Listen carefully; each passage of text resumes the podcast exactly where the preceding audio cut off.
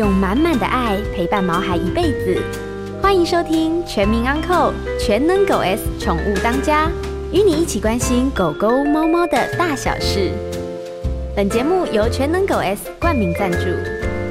大家好，这里是 FM 九八点一九八新闻台，欢迎收听每个礼拜一晚上八点钟所播出的《全民安扣全能狗 S 宠物当家》节目。呃，我是兽医师杨靖宇。同样的，今天的节目在 News 九八的 YouTube 也有同步的直播，所以呢，您方便的话，您只要在 YouTube 里面搜寻九八新闻台就可以了。那此外，打开小铃铛可以收到很多新的影片和讯息的通知，要记得多多帮我们分享，还有按赞哦，好好吧？OK，好，那个我想在上上个礼拜我们有抽出十个我们这个宠物当家七岁生日快乐的十份礼物。那我今天特别询问了这家公司呢，他们已经都寄出去了，所以因此呢，我们的十位听众朋友，如果你还没收到的话呢，麻烦您就是尽快跟我们联络，我们再来盯一下，来 check 一下，到底是为什么没有收到。嗯、我想这个呃，最近、啊，这个选举也到了，然后又有一些这种不幸的事情，然后也有一些淡淡的一些问题等等等，我们先把它抛开来，我们都不要想这个。那在我前两天，我在我诊所里面碰到一件事情，就是为什么事呢？就是有一个主人他说啊，他养的这只猫跟了他已经三年多了，可是呢，永远不会亲人，他永远在家里面就是躲着他。那这只小猫呢，是大概他四个多月大的时候去认养来的。那我就不晓得，因为一开始其实在一两年前他就有这样子的一个问题，问过我。来做结扎的时候，他想说是不是没有结扎，所以在两年多前他做了结扎。然后想说，这是不是养了这么久的猫，怎么搞得看了我就躲就跑？然后你伸手去摸它，基本上它马上的两只手这种唰唰就把你抓着，像吸啊那种这种有点自我防卫的一些那种动作出来。所以他他他那天来，我看好像是百分有一点点是真的，就是说怎么办呢、我这个猫我怎么养啊？啊，就是说这个几乎虽然我家有养猫，我有买猫砂，我有买饲料，每天喂它，帮它清理，可是呢，它似乎躲我躲得非常远，好像只有晚上我睡觉的时候，它才会出来吃东西，在这晃晃，或者我上班不在的时候呢，它才会出来。那到底这个猫咪的行为，我们常讲说，猫是一个自视很高的一个动物啊，它觉得你人就是我的这个人类，就是我们的这个仆仆人们啊，就是你帮我服务的。我这个每天高高在上在这边，所以到底猫咪的行为跟它心理以及它背后真正代表的意义到底是什么样子？所以我特别特别紧急的邀请了我一位好朋友。我这个好朋友呢，他拿到了这个国外的 Animal Behavior College，就是动物行为的一个学院的一个认证，他是一个 Cat Trainer，就是一个猫的一个行为训练师。那这位好朋友呢，老实讲，我还真的不晓得他正职是什么啊，因为我常看他就是为了这个猫咪东忙西忙的，然后还有很多这个一些问题啊，常来问我。那他在二零一八年一直到现在，都在台北市的动物之家以及中和的动物之家担任职工，特别就是跟猫来做一些相处，因为呢，这个他有他的理想跟一些想法，所以待会儿呢，这个我们。听完一首好听的歌曲之后，马上就来问他。那其实啊，我后来接在节目刚开始的时候，我私下问他说：“你真正的职业是什么？”他其实是一个高阶主管的一个教练，一个 trainer 啊，是一个一个一个 coach，一个教练啊。今天在我们节目现场的特别来宾是我一个好朋友，是胡燕小姐。那这个刚刚的他的一些 background 啦，还有他的一些现在在做什么事情呢？大家要跟听众朋友分享了。那我们跟大家打个招呼吧。哎，呃，杨医师你好，然后各位的听众跟观众大家好，嗯、我是 Ann 胡燕。啊，胡燕，我想我想请问你一下，嗯、你到底本身是做什么样？你你你你你你之前的求学阶段，你是是念什么哪一方面的？哦，我那个其实还蛮跳痛的。嗯，嗯其实我我真正大学的主科系是会计。哦，会计。对，哦，OK。可是我并后来我并没有做到会计的工作，我进来了企业以后，我就做到呃人资跟 sales 的。部门的 training 就是是个讲师 trainer，、嗯、后来就是接触到了教练 coach 这一块，就很喜欢，嗯、所以我就自己就去学了一些教练的东西。我现在是、嗯、呃 ICF 就是国际教练联盟的台湾总会的理事呃副理事。OK，嗯，所以你最基本上你的本职本业是对于我们呃，这个台湾目前的企业公司里面有一些人员的一些培训、训练什么等等的。对，这是你的本业。对对对对。好，那我再来问一下，是什么冲动让你会去想要去这个取得这个 animal behavior 的这样子的一个 college 的一个认证啊？就是说动物行为的这种认证。好，呃，我从小到大就非常喜欢动物，所以并不是说我只爱猫，并没有。嗯、我除了蟑螂跟蜘蛛不爱以外，嗯、我几乎所有动物都爱。嗯，那当时我在二零一八年，是在二零一七年吧，我去拿这个认证，嗯、最主要原因是因为，嗯、呃，台湾其实应该说。中国人都喜欢，大部分比较喜欢狗。嗯嗯。嗯，可是事实上，猫的行为会因为一些原因会被误解曲解。嗯。然后再加上那个时候，其实有很多狗行为是、猫行为是相对少啊，非常非常的少。嗯，嗯，嗯。所以我就秉持着一种，你可以说是正义感，就说不行，我要为猫发声。嗯。所以我就去拿了一个猫的认，猫行为的认证。猫行为的认证。嗯。OK，好，那我我想这个今天的话题非常多啊，那。我们先来聊一下刚刚我那个客人的发生的问题。是他养了三年多，快四年，从四个多月开始接触到现在，那几乎他是摸不到它。是这样正常吗？其实这是正常的，这完全是一个正常行为。嗯，猫猫其实本来的个性就是一个呃群体独居的动物，也就是说，你如果在外面的街上，你可能会看到一群猫过来，嗯、可事实上你不会看到他们是。虽然是一群是来自于四面八方，嗯，你不会说看它结伴过来，嗯，所以猫猫就是我是群居，可是我是独立的个体，嗯嗯，所以呃，对于猫的本身个性来讲，就是我本来就生活就跟你互相不干扰，嗯，然后当然刚刚您讲那个案例，就是那个猫猫的确是独居猫，偏胆小的猫，嗯嗯，所以那个胆小来自于哪里？来自于。呃，遗传基因来自于爸爸，爸爸本来就胆小，所以他就遗传到了。嗯，再加上，哎，等等等等，为什么不是遗传妈妈？哎，不好意思，猫就是这样遗传到爸爸的。OK，好好好，这是有科学依据的，有科学依据。OK，嗯嗯嗯。然后再就是说，猫妈妈是负责教小猫的。如果猫妈妈告诉小猫说人很可怕，你不要接触，嗯，哎，它又。会哦有更深一层，更深一层。嗯，第三个深一层就是，嗯，因为它四个月被领养的嘛，那四个月之前它生活环境我们是不知道的。嗯，假设它的生活环境相对是比较不太友善的环境，比如说在街上被人家赶赶啊、打啊、拿扫把打，他就对个人更畏惧，所以更会躲。假设这三个都中的话，基本来讲真的是摸不到那个猫。OK，好，第一个就是这个爸爸可能遗传他的个性。第二个可能是妈妈跟他讲说人类不太友善，所以他在这个环境里面。第三个可能又有不好的记忆，是，是或者经验。那那你觉得这样子的话，我那个客人他其实就是应该就是这样子了。他能做一些什么事情？他当然有心理准备，就是他可能是这样，嗯、可不可以再做点事？也许可以改变一些。嗯，比如说那个猫猫虽然距离他很远，嗯，他可以跟他在一个适当距离的时候买一些比较。干的那种零食，嗯，然后把它放在地上，慢慢的滑过去给那个猫，嗯，可刚开始滑过去的时候，猫可能不敢，就不要理它，你就反正你就走，那猫猫自然就会趁它不在就会出来吃，嗯，可是每一次只要经过猫面前，你就放一点零食给它，放一点零食给它，那传了一个讯息就是，嗯，跟猫说你看到我就有零食吃，我是友善的。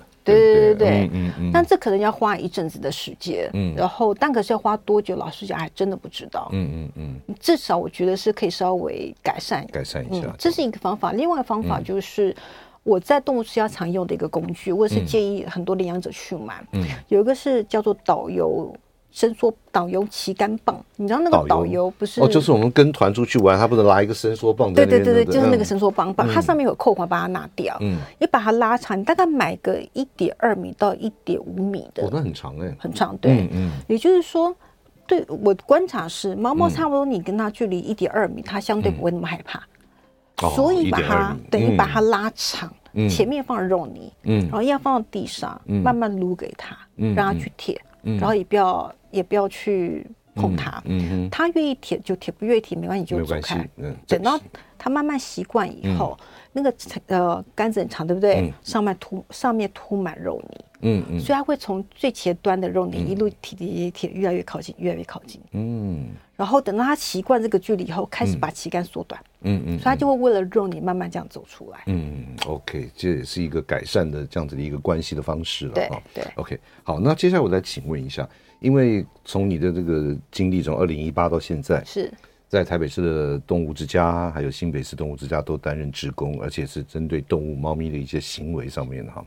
我想，呃，在你这么多的工作经验里面，大概可不可以跟大家来分享一下，就是说，哎，到底猫咪是有哪些的行为，它背后是什么原因，或者是说，哎，有什么问题存在？OK，我讲一个呃，比较常在街上看到的一个状况，嗯嗯，这也是讲到就是说，到底该不该遛猫？遛猫，遛猫哦，就是穿个那个背心啊，这样这样子遛。当然，每个人众说纷纭啦。嗯、事实上，遛猫是一件好事，因为让猫猫的压力可以放松。嗯、重点是、嗯、我希望大家不要误解，嗯，那个遛猫不是说一一只成猫一直在家，然后遛猫是好，大家去遛猫不是，你这样子会把猫给害死。嗯嗯，遛猫是从小遛。让它有一种习惯，嗯，而且不是忽然就带它去遛，它是有一个 SOP，从家里头慢慢习惯，嗯，带背带，然后在家的呃，比如说学官，然后习惯的环境，嗯、慢慢渐进式带出去，嗯，他不是忽然带，嗯，所以如果有人真的想要遛猫，嗯，那你就从小养；如果你不想要，你只是想，因为要呃想说啊遛猫好带猫出去，就千万不要。嗯，那我要讲的就是说，刚刚讲说行为嘛，对，我常常在那个。宠物展的时候，看到有饲主带猫猫出来，嗯，不管是呃有没有放有没有系牵绳，有些是推推车什么东西，我要告诉大家不要干这个事情，千万不要这样做，因为那对猫来讲压力太大，而且每次去访问，就是说你那个猫猫有没有习惯出来，他说没有，就这一次。哎呦，那对猫来讲那压力太大，那那是很不 OK 的。嗯嗯，然后。你去看那些猫猫，有个状况，它的舌头是吐出来的，嗯，然后有呃，好像在喘气，嗯，人家都说哦，好可爱，好可爱，它在吐舌头，其实它是很紧张的，很紧张，嗯，其实我常会跟饲主讲说，请你赶快把猫猫带回去，嗯嗯，因为猫猫已经被吓到，其实压力太大了。嗯，OK，好，呃，今天在我们节目现场的特别来宾是猫咪的行为专家胡燕 Ann，来跟我们聊一下猫咪常见到的一些行为方面的问题。我们切段广告马上再来问他。欢迎回到九八新闻台全民昂扣全能狗 S 宠物当家节目，我是兽医师杨靖宇。今天在我们节目现场的特别来宾是猫咪行为的专家胡燕 Ann，来我们跟我们聊一下猫咪有一些行为，它后面代表了一些意义啊。呃，Ann，刚刚你在这个广广告之前，你特别讲到，就是说猫咪其实要出去外面遛，或者带去外面宠物展，这种唯一一次的，那真的对猫是一个很大的 stress，对不对？是一个紧迫。那那那，如果真的我想带猫咪跟我们一起外面出游，该怎么样的渐进式的训练呢？我会建议，如果说要带猫出游的话，嗯、你要看它的年纪。嗯，如果假设猫猫已经七岁了，我觉得你就放弃吧，嗯、就不要，就放弃，因为它年纪大，嗯、对于它来讲是压力太大。嗯，其实呃，也就是。应该这么讲啦，随着年纪越大，就越不介意这样子做。嗯，嗯，可如果猫猫是在三岁以下，嗯，想要带它出游，那你你就是可以慢慢训练。嗯嗯。可慢慢的训练来讲，会有很多，会有一个很长的一个 SOP，要要花时间。嗯。比如说像我刚刚讲的是，先在家里头穿习惯穿那个背心。嗯嗯。然后我自己第第一件，嗯，然后之后开始。让他习惯那个牵绳，嗯，然后之后再学关，让他习惯出去，嗯，然后再接进式到电梯间，嗯，然后之后再下楼到家里的大厅，嗯嗯，然后再在家附近，嗯，然后就是很接近是哦，接近是这样做。刚刚就想到就是说，还有就是，假设你不是要这样子遛，是要带着它进笼子里头出去的话，嗯，那也要做到入笼训练，嗯嗯，不然它猫每次看到笼子都是吓死了，所以它有很多手法。对对，我最常碰到的就是，那主人要带猫咪来看病，然后他说在家怎么样也塞不进去，然后结果呢，到医院里面看完诊打完针，要把笼子打开，就马上就穿进去。是是是，所以这也是蛮奇怪的一个行为了。哦，也不奇怪哦，嗯嗯、因为你想想看，假设你每次去，嗯、每次出门都是要去医院，嗯、久了以后你就会找，你不会去吧？不会去。对，嗯、猫也是啊，嗯嗯、当那笼子一拿出来，它就知道我要去，嗯、我糟了，嗯、我不要去。然后那为什么看完整以后自己进去？因为对他来讲，那个笼子是最安全的地方。嗯嗯。所以赶快，他也知道我看完病了，我要回家了，赶快钻进去，我可以安全回家了。对，这真的是这样子。呃，其实有一位那个艾伯特刘 Albert 刘啊，他特别有讲到说，我们刚刚讲到那个那个那个伸缩感嘛，对不对？他说，其实出国旅行带团的是领队，其实并不是导游。当然，有的时候因为。到当地没有导游的时候，他特别 Albert 特别讲到说，如果到当地的没有导游，那当然就兼导游了。是，OK，好，这是题外话哈。是，好，那接下来我们再再问一下，就是说您您常常碰到的一些问题里面，像这种有没有猫本来是 OK 的，突然开始会有攻击的行为？嗯，那也是有。对，那尤其是哦，那个我们常有在家里面，哎，人呢没什么事在那边走路啊，干嘛？他突然跑过来，啪，咬你一下，抓你一下，咬一口，哎，不是真的咬了，嗯嗯，就就跑掉，这代表什么？他想有跟你玩吗？还是什么？一般会有这样子情形的，嗯、呃，基本来讲大概都是小猫，嗯、或者是三岁以下的猫，嗯、是年轻年轻猫啦。为什么？就是猫猫会出来攻击人的腿或者是手，那是一种狩猎行为，嗯，就是那是自然的一个行为。所以他在家真的无聊没事，所以就把你的腿啊，把当做狩猎的一个对象，所以就出来咬一下就很快乐就跑掉了。他就觉得好玩。嗯，那你没有制止他的话，他就觉得说：“哎，你允许我这样子做。”所以就常会这样子玩这种游戏。嗯嗯，那怎么办呢？因为其实有很多呃领养者我都跟领养者说，如果你没有养猫的经验，就尽量不要养小猫。嗯，因为我们就曾经。有碰过是说猫猫这样攻击到，让人后来受不了就被退养了。嗯嗯，那解决之道就是说还小嘛，就小孩子，嗯，所以就是跟他玩，消耗他，消耗他的体力，嗯，就让猫猫就觉得啊，我已经累了，我不想再跟你玩了，嗯，或者或者是他要出来，你可以知道猫猫预备要攻击了，嗯，当他一出来的时候，你就。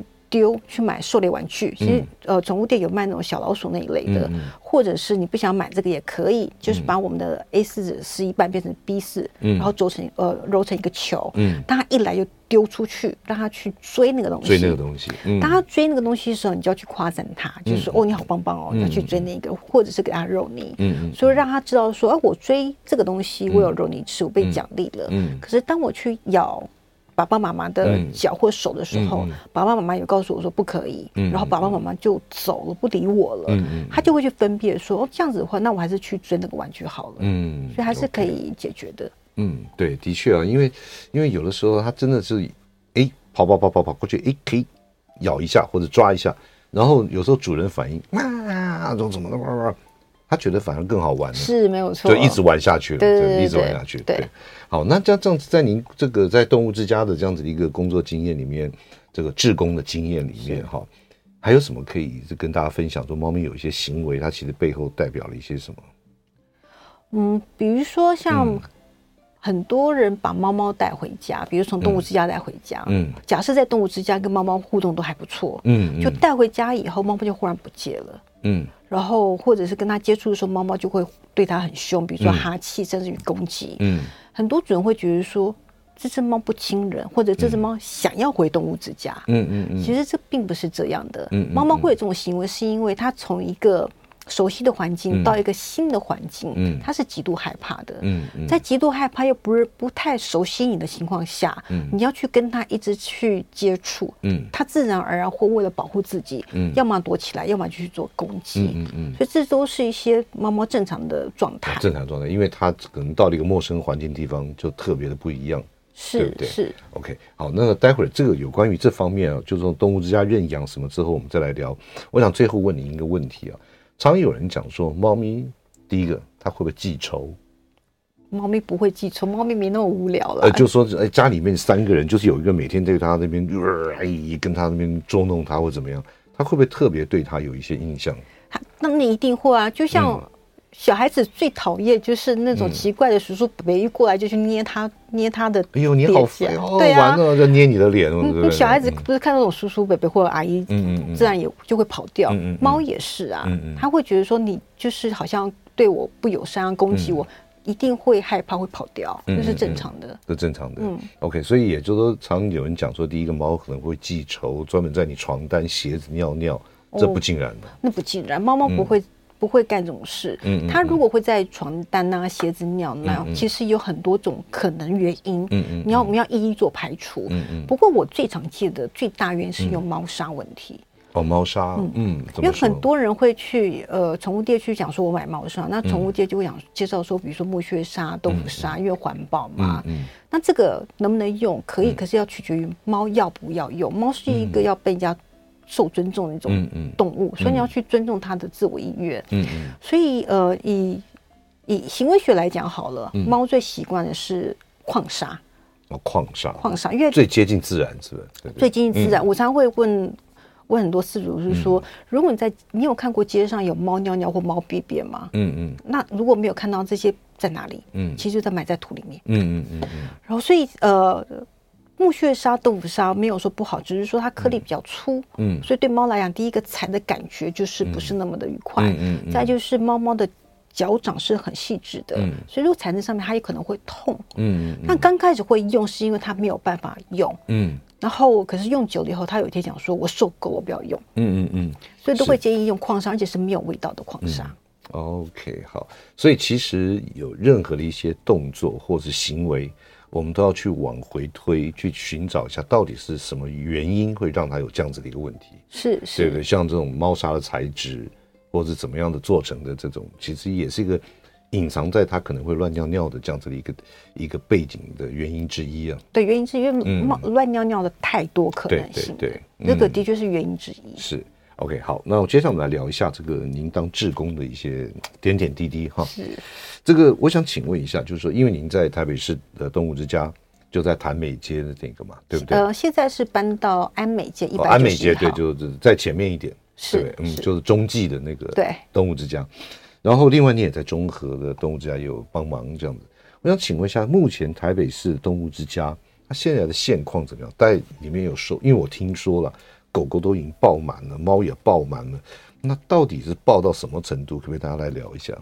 的确是猫狗非常多，目前我知道是狗狗大概有七百多只，七百多了，嗯嗯，猫猫有。我记得是两个月前是说三百多只了，嗯嗯嗯，有没有我有没有降下来？我觉得是没有降下来了，嗯嗯嗯，还是这么的多。是，那他们这样子的话，原本这个中继只是为了要去盖新的动物之家而做的中继，嗯，那这样子够用吗？老实讲，嗯。呃是不够用，嗯，不过也我们会尽量啦，就是说，所以呃狗狗我不敢说啦，可是猫猫这边的话，我们职工都会尽量是说。呃，花时间陪伴猫，然后让猫早点卸下心防，嗯、然后帮猫猫找到一个好的家庭，送猫猫出去。哦，也就是说，让它觉得有家的感觉，呃、这样子会就比较容易被认养。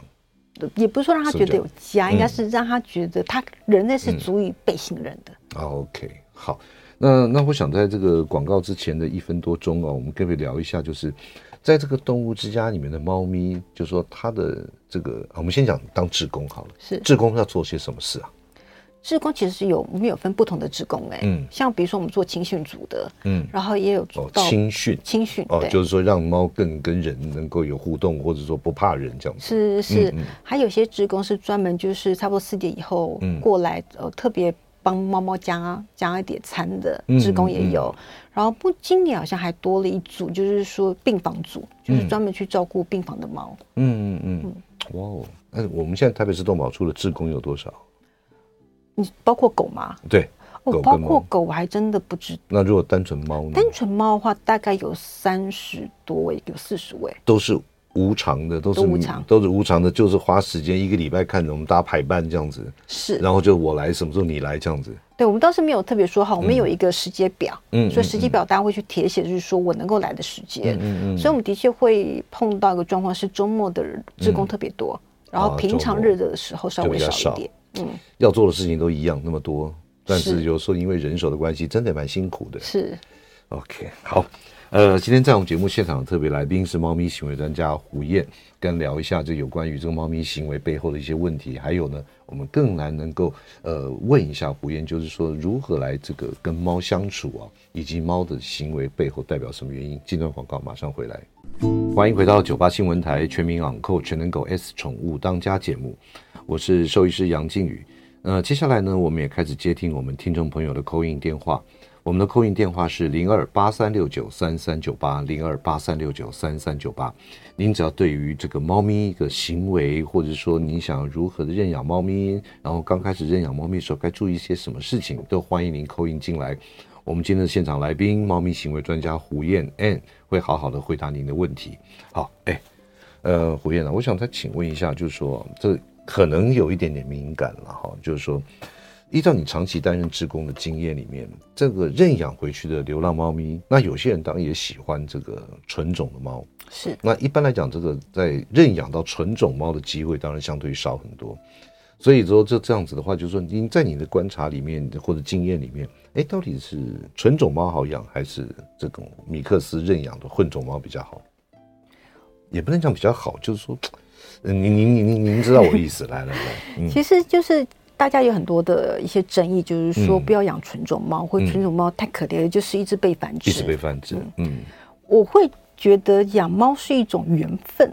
不管是纯种猫也好，或是一般的米克斯也好，嗯、你就是跟它有缘了，嗯、你就去养它，我觉得是 OK 的。嗯，当然有一些人会觉得说，呃，米克斯可能不好相处，所以要纯种猫。嗯。嗯也 OK，没有说不好，嗯，只是说在去购买纯种猫的时候，一定要确认一件事情，就是说它背后的繁殖业者是不是合格的，是不是一种良性的繁殖，嗯嗯嗯。如果说今天他繁殖这个猫或者是狗好了，它是那种违法的繁殖业者，或者繁殖方式是很恶劣的，嗯，我觉得就就不要去，嗯。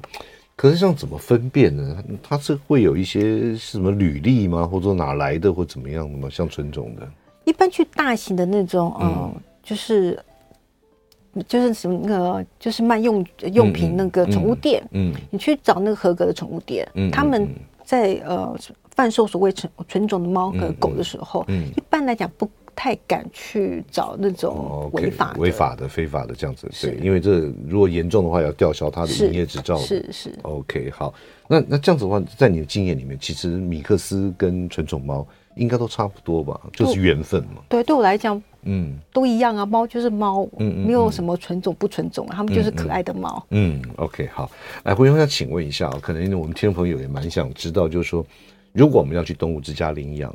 那在这个呃，我们去领养的这个过程，或者说领养之前，我们要准备哪些动作？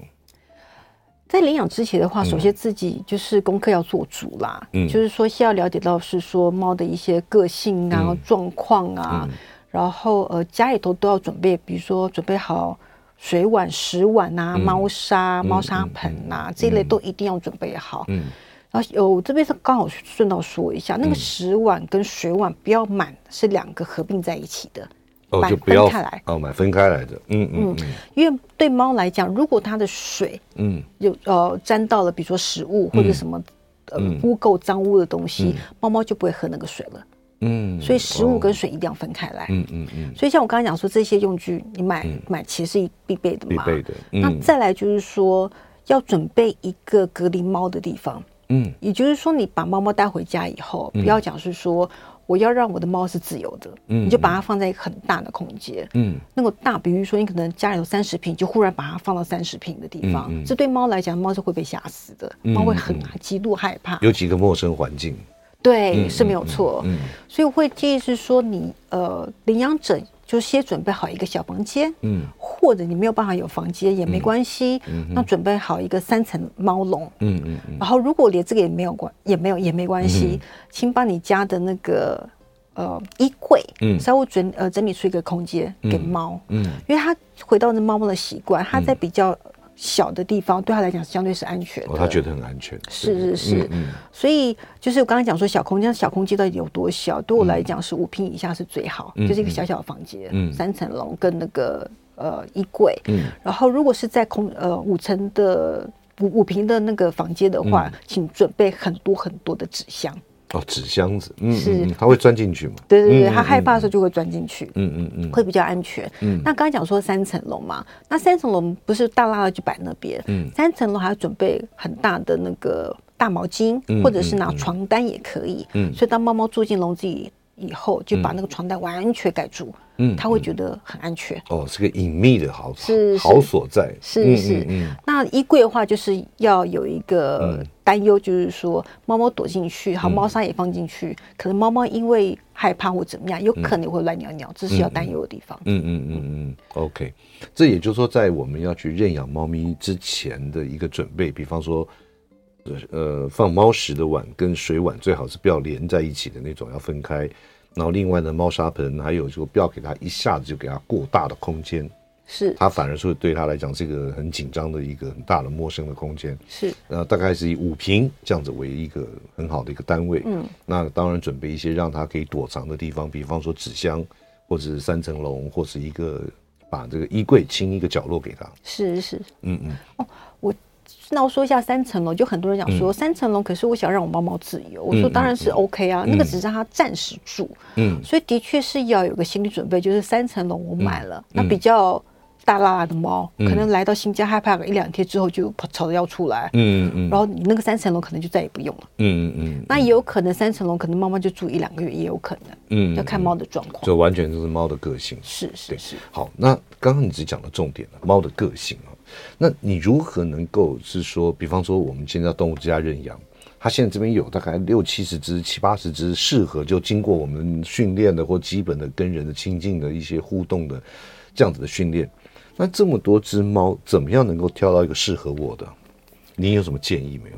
我会建议就是第一个还是讲缘分，缘分。嗯，你喜不喜欢那只猫？嗯，如果当你有眼缘了以后，嗯，你可以跟我们的志工询问，是说可不可以跟那个猫互动？嗯，当然我们志工会先看那个猫的状态，还要问主人有没有养过猫的经验。OK，如果主人一直都是养乖乖猫品种猫，那可是他看中那个猫，嗯，比较个性不是那样子。这么的和善的话，我们就建议不要。嗯、我们、嗯、我们的志工会建议他去呃看别的猫猫。嗯嗯、可如果说饲主有一定的经验了，嗯、那我就说，哎，你可以跟这个猫互动，嗯、不过一定要我们志工在场的时候，嗯、然后职工带领着领养者去做一些互动。嗯嗯嗯、那我的建议都会是说，如果看中了这一只猫，这猫就觉得不错，嗯，尽量跟这只猫在现场互动半小时到一小时。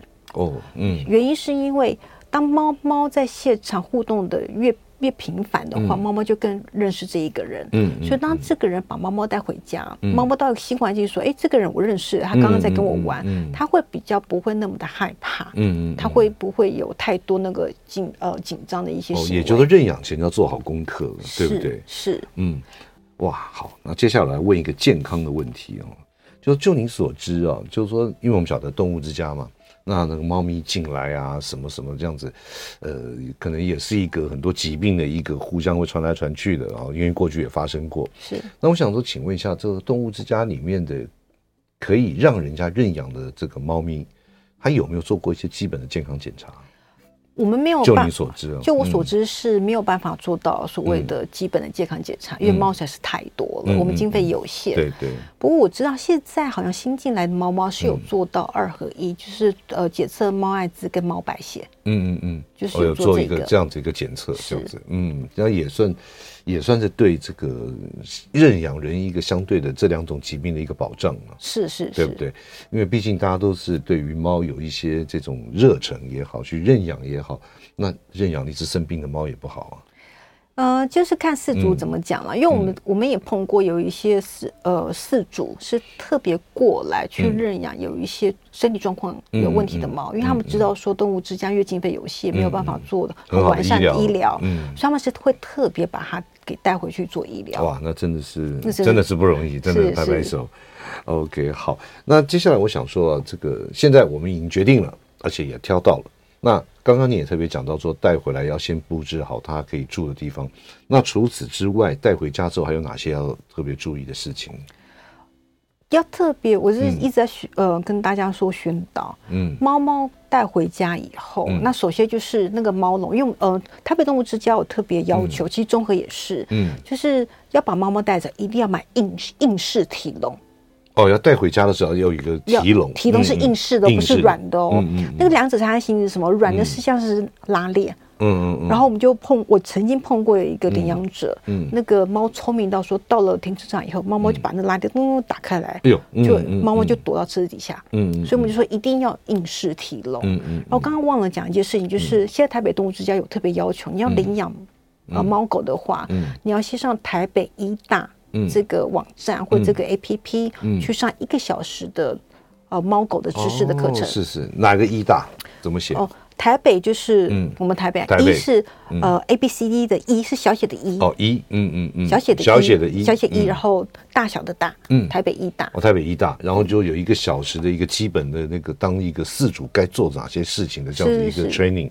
对一个教育宣导了，宣导宣导。它网络上有很多不同的课程，还蛮值得大家去听听看的。嗯嗯嗯，我叫台北医大，是是。OK，好，那这样子的话，就是说除了这样子，呃，带一个固定的很好的笼子回到家，嗯，那如果说它这个猫咪的个性，然后如果大概多久你会觉得说是一个适应期？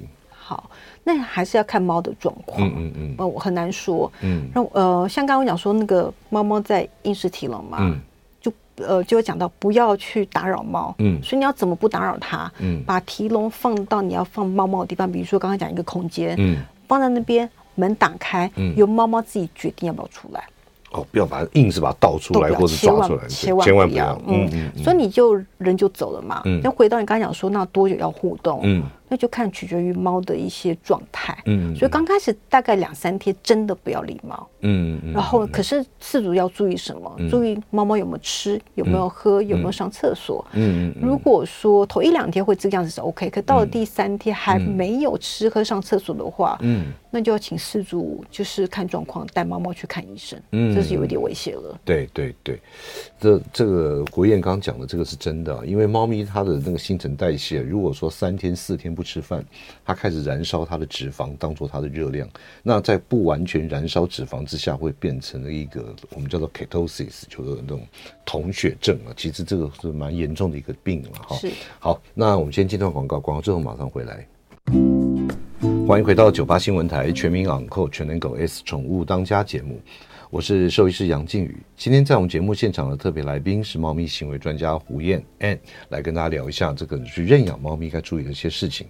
哎，我想这边问一个问题哦，假设我家已经有两只猫了，是，然后今天我又从这个动物之家或是哪里我们认养一只猫回来，那这个猫他们从来没有见过面，那也不晓得他们合不合，那该怎么办？隔离。就是要隔离，嗯，像刚刚我有讲到，就是说带一只猫猫、一只新猫回来，不是说到小房间吗？对对对，一只猫要隔离，嗯，你如果家里头是我们叫做多猫家族，嗯嗯，也要隔离，嗯，因为猫猫是透过气味互相去了解对方，知道这个对方的存在，嗯，所以刚开始呢，隔离就是有几个步骤，第一个就是。旧猫可能在小房间，嗯、哦，对不起，新猫在小房间，旧猫在外面，在外面习惯了。嗯，对对对，嗯、所以他所以他们会互相知道说我对对方的存在，嗯、因为通过气味。嗯，再是主人要拿呃。干净的布，嗯、一个干净的布去擦，就是我们旧猫叫原生猫啊，就是原生猫身上，嗯、比如说脸颊、屁股那边还有腺体，然后就是有些分泌的腺体的地方，让着这个味道，嗯，在那个布上。对，那另外一个布就是擦新猫的布，嗯，所以这布都已经沾了两只猫猫的味道，嗯、互换，嗯，所以。原生猫的味道在新猫那边，嗯、新猫的味道在原生猫那那边，所以他们会去闻那个味道。嗯，那闻那味道刚当下的时候，猫猫可能有些会哈气，有些会好奇等等。对对，没关系，嗯，就让他们哈气，嗯，然后让它一直到不哈气了以后，嗯，你可能就是呃，再把那个门呐稍微打开来一点点，嗯，然后让两个猫互相呃瞄一下。这我可以，这我可以证明，你知道吗？就是说因为我们工作常常就说接触到了猫咪或者狗狗。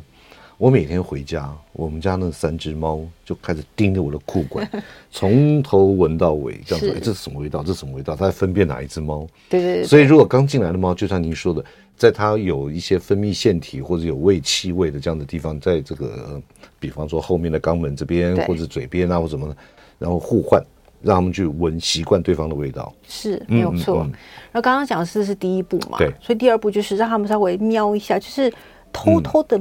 看对方一下，嗯嗯，可能偷偷看过程当中就要去观察猫。如果说有哈气的话，门要赶快打开，嗯，然后后每一天就这样子玩个几遍，玩到呃双方都没有剑拔弩张，没有哈气，嗯，你就把门稍微真的打开来，让他们见面。可能刚开始见面是要有一个比较有一段距离的，嗯嗯，所以不要忽然就是面对面，而且有段距离让他们开始慢慢习惯，嗯嗯，然后等到开始呃。见面的时候，刚开始也可能只是见面个，比如说五秒钟、嗯、十秒钟，嗯，然后慢慢增加那个时间的频率、嗯、次数等等的。嗯嗯，嗯。等到他们在同一空间都 OK 了以后，嗯，那主人也就是要在场，都，嗯、然后呃都没问题了以后，嗯、晚上的时候会介意是说，白天就是看着他们，嗯、晚上还是分开来。嗯，嗯。可是你发现白天都已经相处很愉快了，嗯、那晚上再把。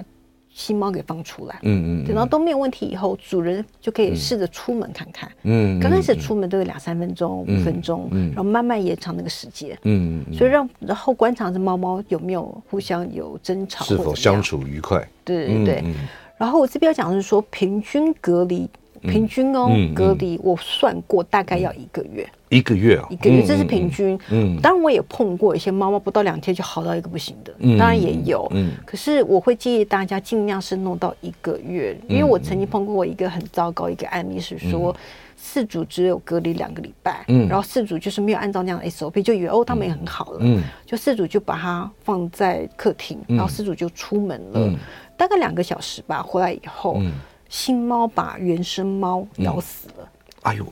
哇，这这非常严重的，是非常严重的。然后我就那时候我就惊觉，我就惊到，就是说，饲主当时怎么没有在现场？那饲主就说，我就觉得他们没事就走了。嗯，所以就是说，这个饲主要常常做观察，而且不要一下子就放着他们在同一个空间，是渐进式的放。嗯嗯嗯。OK，那接下来再问一个，我们要带一只新的猫咪回家，总是希望它香喷喷的，所以因此呢，就有可能会想去帮它洗个澡。针对这样子带一个新猫回家洗个澡这样子的一个想法，您觉得呢？我会讲说，千万千万不要这样做。嗯嗯，猫猫已经要从一个熟悉环境到一个新环境了，已经是很害怕了。嗯，你要先把它带去洗澡，对，带到外面去洗澡。这个猫猫不更害怕？因为它猫猫呃，猫猫是会游泳的动物，可是它是讨厌水的动物。嗯嗯，所以在那个洗澡。那个压力就已经很大了，然后又去新家，所以那是嗯双重的压力。嗯，所以非常之建议不要。嗯，老实讲，猫猫一辈子可以不用洗澡的。嗯，除非是有一些疾病上的原因，不然它就是不用洗澡。所以不要这样子去呃让猫猫有这么大的压力。嗯嗯，所以其实。带回家就把它身上除藻弄干净就好，真的洗澡让它一个更大的一个吓死。是是是。